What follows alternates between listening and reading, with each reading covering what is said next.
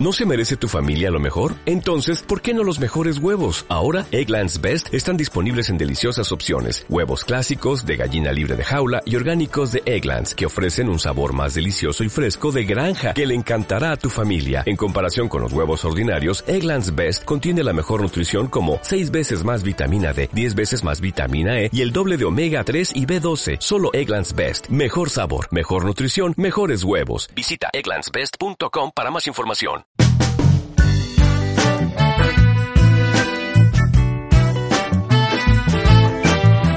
Llega 2014, un nuevo año, nuevo año en el que todo el mundo tiene esas páginas en blanco de 12 meses por escribir. Hablamos de un año en el que se van a producir grandes noticias en el terreno de la economía. Podremos contarlas todas aquí, en Onda Inversión. Será un momento para hacer balance, para empezar a conocer las claves, los protagonistas, aquellas personas que empiezan a hacer eh, proyectos, que se empiezan a embarcar en nuevas ideas, que se reinventan para seguir avanzando y para por fin salir de esta crisis. Esperamos que 2014 sea un año bueno. Estamos muy optimistas, pero vamos a ver qué es lo que esperan nuestros analistas del próximo año.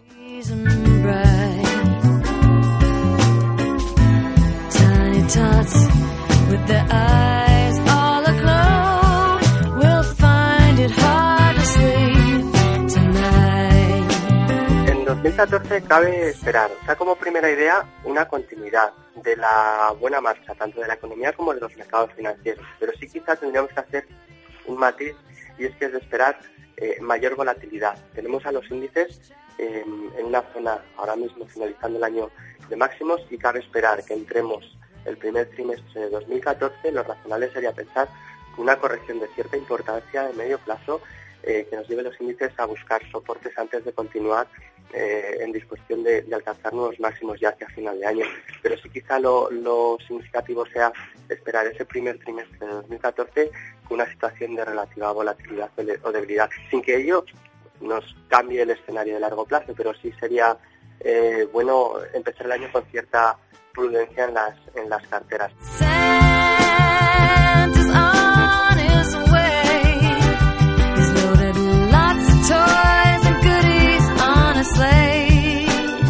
2014 es un año en el que previsiblemente veamos una sobreponderación en general de la renta variable europea respecto de la renta variable norteamericana y turbulencias en renta fija sin ninguna duda a medida que se vaya concretando la retirada de los estímulos, el famoso tapering, que van a provocar pues un repunte de rentabilidades que bueno veremos cómo, cómo reaccionan los gestores y, el mercado en general a esta situación ¿no?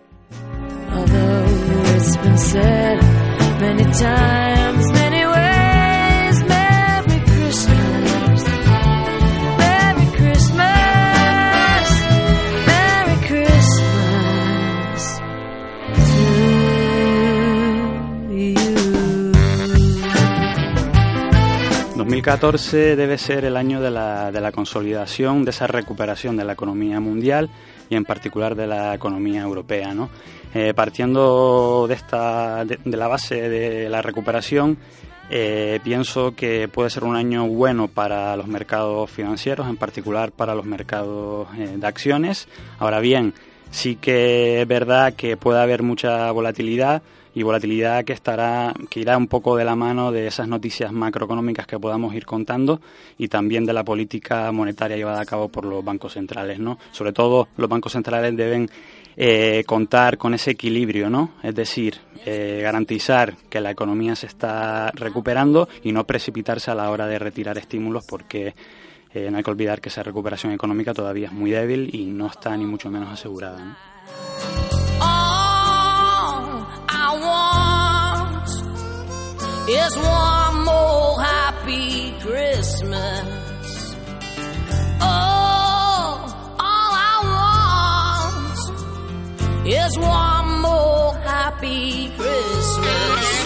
A nivel macro, que es el nivel que estamos hablando nosotros, y sobre todo en temas de políticas monetarias, que son las que al fin y al cabo van a influir en el resto, porque las políticas de otro tipo, fiscales, pues poca, poca influencia, nos tenemos que fijar y mucho en el Banco Central de Estados Unidos, la Reserva Federal de Estados Unidos, que con el proceso de tapering en inglés se llama, que es el proceso de retirada de estímulos, pues va a ir modulando haciendo un ajuste fino del proceso de recuperación. Estamos viendo en Estados Unidos cómo sus datos económicos ligeramente van al alza, no al, al ritmo que ellos pretendían de crecimiento o de creación de empleo, pero van al alza y vamos, van progresando.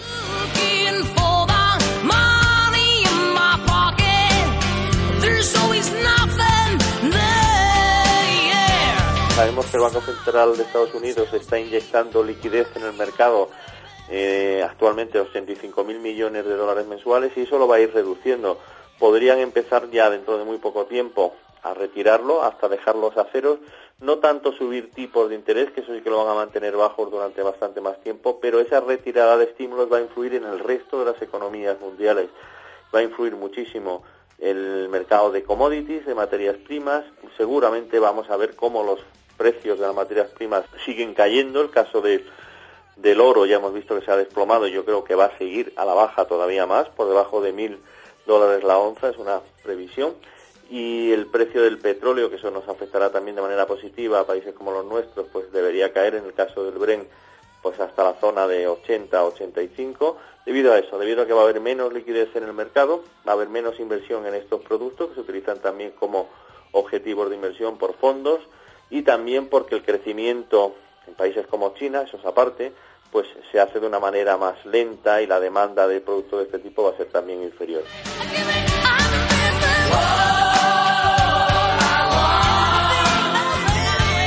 Entonces, atentos al, ritmo ¿no? que vaya y que vaya eh, imprimiendo en el mercado la Reserva Federal Americana porque será la que nos marque pues muchos otros componentes. El caso de las commodities, de las materias primas, va a influir también en los países emergentes, países como Brasil, ¿no? Tan importantes, o India, eh, que depende, o Australia también, que no es emergente, pero que también depende de la producción de materia prima, pues su economía va a depender mucho de lo que haga la Reserva Federal.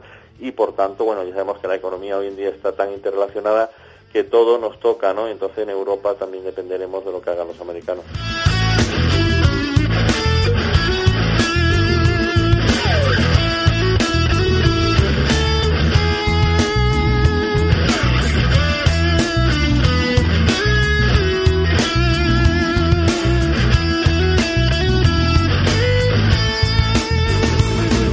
2014 eh, ahí tenemos que separar dos aspectos, un aspecto bursátil y un aspecto económico.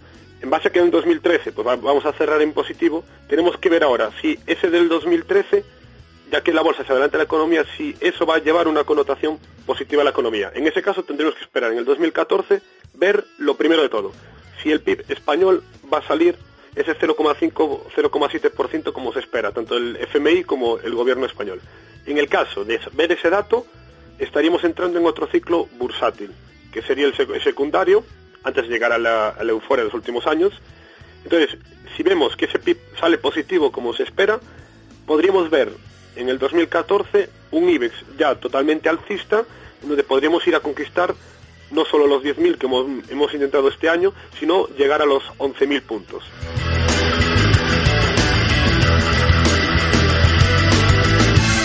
Mis apuestas, por ejemplo, para el IBEX 35, me quedaría sobre todo con la banca mediana. Creo que la banca mediana en este próximo 2014 puede ser de aquellos que bancos que tengan mayor recorrido y también eh, aconsejo no solo centrarnos en el mercado IBEX, sino en el mercado continuo, donde también hay muchos valores que sin, sin tener dividendo pueden ofrecernos unas gran revalorizaciones.